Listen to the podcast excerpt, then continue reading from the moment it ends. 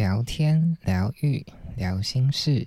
我是莫里三木森。您现在收听的是莫里的插画疗愈术。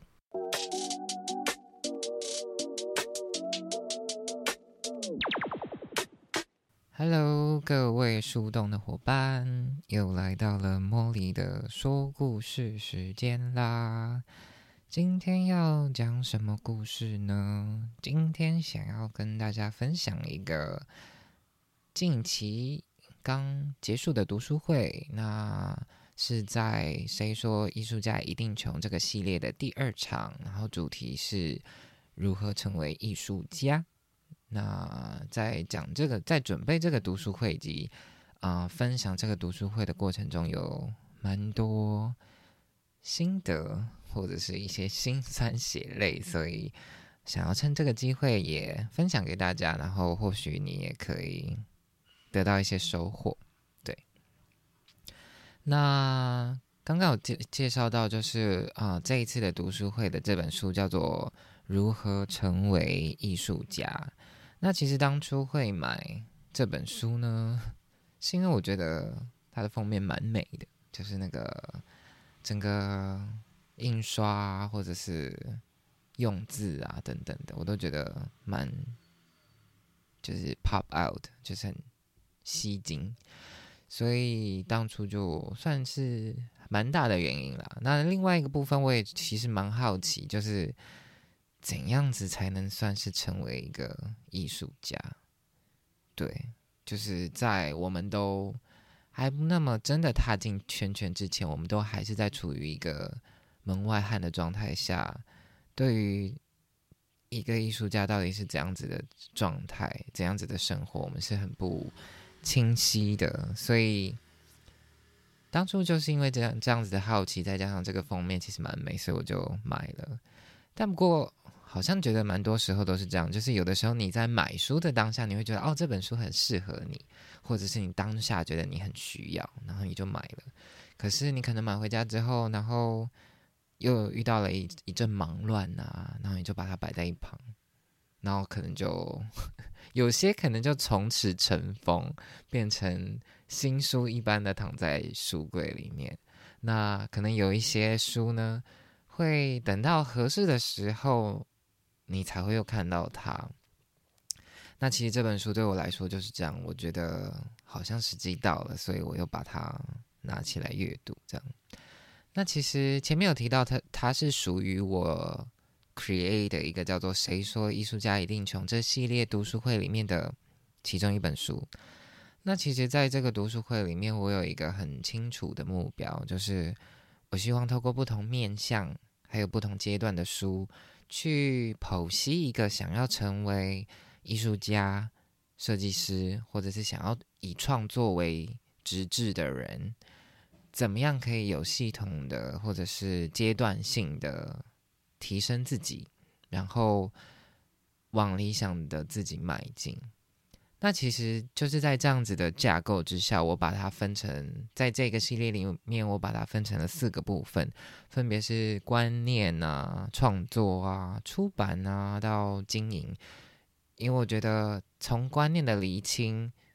是最重要的，就是。你先为自己从内在建立好正确的想法，这样子，当事情变化，当事情事情总是会不断的变化。可是，当我们的内在是足够稳固的，观念是很正确的，或者是很适合自己的时候，你遇到的很多困扰，你还是可以面对它，你还是不会。呃，因此而慌乱，因此而迷失方向。所以第一个 part 就是观念篇，那第二个 part 就是创作，也就是这一次介绍到的这本书《如何成为艺术家》这本书，讲的是一些跟不管是在创作之前的，或者是真正开始创作之后的，到真的经历一段时间之后的这整个历程，总是会有一些方法，总是会有一些。想法是值得深思的，或者是值得练习的。因为其实老实说，或多或少，所有人对于创作，在创作之前都会有一种恐惧，都会觉得自己好像不够好，或者是自己没有什么学识背景啊，或者是没有创作的时间呢，总是有 N 个可以打枪自己的门槛。对，那其实，在创作的这个环节，我们就是想要打破这些啊恐惧，以我自己的情、自己的体验跟经历结合做分享。那未来还会有两场不同的读书会，一。一场是出版，出版这一次选的是我在法国做图画书，就是我的合作的编辑叶俊良先生写的这本书，那就是 focus 在，呃，如何透过理解编辑的角度，来提醒自己作为一个作绘者，可以怎样去面对读者，可以怎样让自己更合适的找到属于自己的合作的对象。出版社，然后编辑成书等等的这些美角。那最后一个 part 就是经营，那它会在明年的一月出现。那这本书是艺人创富，是来自于唱歌余伟唱唱歌他的一本书。对，那在这本书里面有分享了很多，我觉得对于一个艺人公司，像我们现在这样子的阶段，特别像是艺人公司。所以有嗯有很多你在经营上可以修改或调整的部分，你不一定要一开始都会，但是当你真的选择想要以这样子的形态来工作的时候，多懂一些这样子的内容，更有办法协助你去拓展自己的收入来源啊，创造出更多元的。收入，然后来维系自己这样子的创造、输出、创造、输出的循环人生。那在这一次呢，这一次的第二场读书会，就是刚刚提到的，在创作的环节，我分享的就是这本《如何成为艺术家》。那我觉得这本书很有趣，因为它它其实内容并不多，怎么讲？它提了六十三个生存的守则。然后每一个守则大概就是几页的篇幅，所以其实你在阅读每一个守则的时候，它的篇幅其实是很快速、很很很短的。但他把它怎么讲，拆成从圈圈外到圈圈内的一些部分，然后每个部分都有一些他的他提供的手法则。他最一开始是从一个门外汉开始，就是我们都还不是创作者，都不自认为是一个创作人的状态时，呃，我们该如何面对？考验我们该如何找到自己的方向，到慢慢的进入到艺术的领域，用一个艺术家的模式来思考，然后真的踏进来之后，要如何吸取灵感，要如何面对这个市场等等的，就是他拆成了六个环节，然后每一个环节都有他提出的生存守则。那其实我觉得有一点要提出来的，就是我觉得守则它依旧是守则。是这个作者集结了他的创作经验后得到的一些结论，但我觉得这些东西它不一定是可以全盘的接收，或者是符合每一个人，因为其实你的生长环境、你拥有的资源、你的背景都不一样，你经历过的事情也不一样，所以可能每个人。嗯，或多或少都会在都会在这本书里面得到不一样的看法或体验。那所以在这一次的读书会里面，我就介绍了一些我觉得我特别有感的内容，我觉得我特别有感的守则，我觉得可以值得记起来或练习的方法。也分享了就是我在成为插画家的这段旅程是如何反复的问自己。如何反复的厘清自己，然后又是如何在遇到一个又一个的麻烦或困境的时候，可以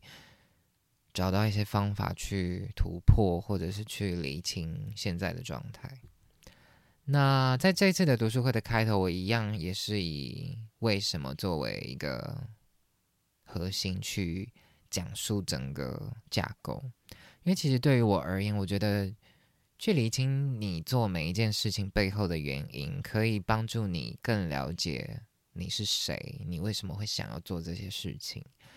那或者是当你真的遇到迷惘或者是困顿的时候，你可以有一个追寻的依据。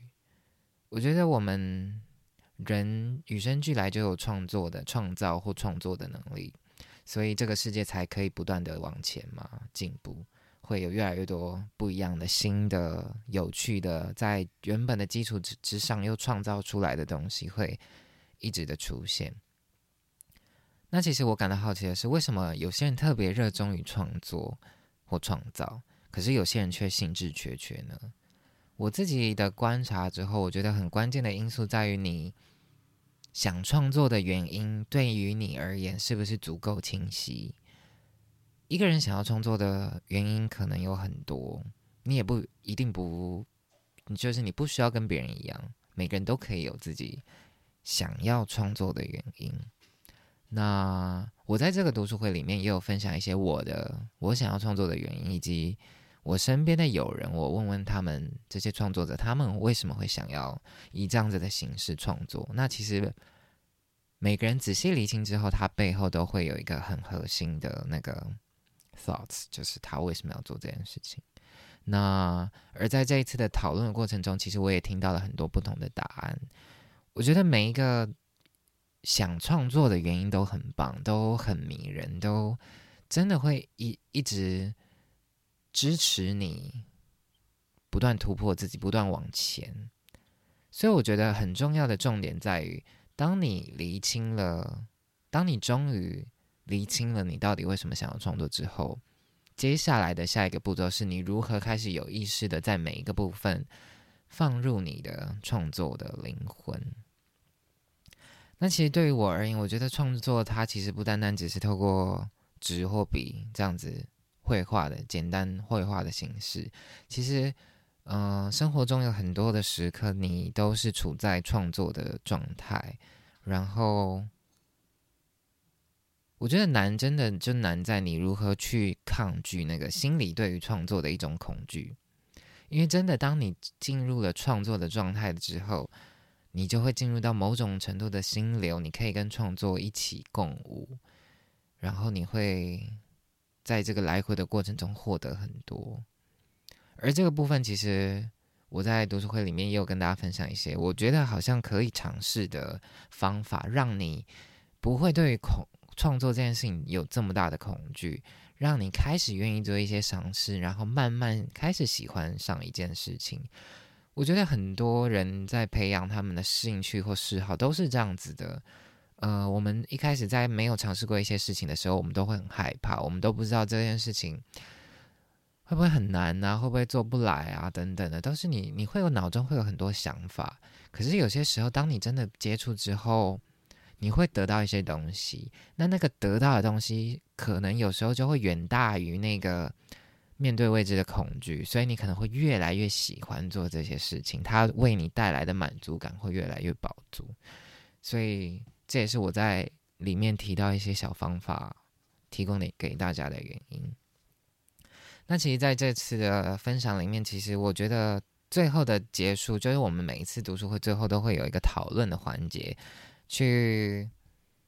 聊一聊，可能你听完读书会啊，或者是你在阅读这本书里头，最后可能会有的一些疑问，可能是我在啊前面没有办法讲那么清楚、讲那么细的地方，就是你可以在这个环节提出来，然后我们可以讨论这样。那我也觉得我收到了很多很多很棒的疑问，像比如说有些人就会问说，虽然知道艺术这件事情是很主观的，可是要如何克服被讨厌批评的恐惧？对，我觉得这个也是很值得去练习的一个环节。也有人会问说，呃，因为我在读书会里面有提到，我觉得练习用文字诠释作品是很重要的，因为你可能去接案啊，或者是你去写你的展品简介的时候，都会需要有这样子的能力。所以要怎么练习呢？那我有提供一几个我觉得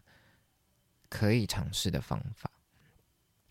也有人会问说：“诶，那他可能发现了，在呃自己待的可能是绘本圈啊、艺术圈啊，有一些现在当下很流行、很常出现的风格，那是不是就表示自己就应该要做这些事情呢？应该要做这些画风的呈现呢？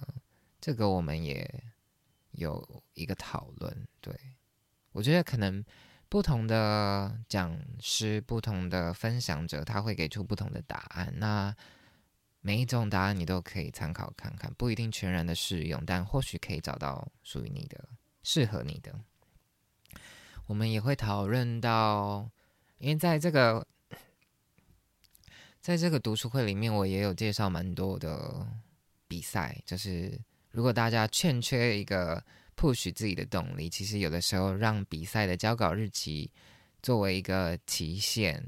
或许是一种督促自己的动力。那其实也也会有人在进一步问：那他参加了比赛，可是如果没有入选，那种失落的心情该如何调试呢？其实我觉得这个问题，我自己也跟这个问题啊，怎么讲，fighting 很久。就是，其实老实说了，每个人想要参加比赛，或多或少都一定会想要被看见嘛。不然你花了这么多精力去参与这件事情，没被看见多可惜。但其实我觉得，真的我在经历过那么多呃尝试之后。或者是在经历过那么多可能有的时候没入选之后的那个挫折心态之后，我真的慢慢的找到一种可可以让自己快速回到常轨的一种方法。我发现就是如果缺乏这样子的锚定或练习的时候，你有的时候会陷入在那个失败的情绪很久。可是当你抓紧一些关键的时候，你在遇到这些挫折，你在遇到这些阻碍的时候，你会知道，它只是一时的，而且它跟你想要去的那个方向并没有必然的关联。你不是一定要得到这个奖，你才能做到你想要做的那件事情。所以这其中其实是有一些想法，以及有一些嗯观念上的东西是可以被打通的。那这个也跟我们里面提到的一些内容有关。对其实我真的很喜欢问问题，也很喜欢互动问问题的这个环节，因为我觉得，光你在想要问什么问题的时候，其实你就是在整理你现在还没有办法理清的一些症结，而且有的时候你觉得纠结很久的那个点，其实往往有的时候别人就是很清楚的可以看清要怎么样解决。但当然，可能跟你这个人的状态以及你的时机是否未到有关。不过，有的时候真的是别人这样子所谓的名师一指吧，就这样轻轻一推，那个结可能就这样子松开了。所以，我觉得，与其很多时候我我常常会觉得啦，我自己遇到很多卡点的时候，我觉得与其就在那边自己卡在那边，倒不如好好的把问题摊开来，让大家集思广益去。交换彼此的生命经验，然后或许你就会知道哦，所有人都会遇到这样子的问题，我不是唯一的一个人。然后，如果遇到这样子的问题，那些走过的人可能会用什么方式去调试自己？可能可能会用什么方式去打开这个结？每一个人的不不方法跟经验都不一样，但每一个人的东西都很值得参考。对那这个谁说艺术家一定穷的读书会会持续到明年的一月，接下来的两场会在十二月二十一号跟一月的十八号，所以如果你有兴趣的话，也欢迎加入我们的行列。那如果你有兴趣的话，你也可以参考就是系列的报名，它有一个比较优惠的价格，然后我也会把之前你错过的场次的影片也提供给你，对。我很喜欢这个系列，我觉得应该说我很开心可以创造出这样子的分享，因为它对我而言，它也是一种创作，它也是一种把自己的生命经验凝结成一种东西，然后分享给更多人知道。或许有些人可以真的在这个过程中得到一些收获，得到一些前进的动力，也不一定。对，所以，嗯，我很喜欢，然后参与的人也很喜欢。那如果你有兴趣的话，啊，我会放在下方的资讯栏，你也可以参考。然后，或者是你可以再咨询我，问更多 detail。好的，那今天的 Molly 的说故事时间，就跟大家分享近期的这个读书会给我带来的很丰沛的收获。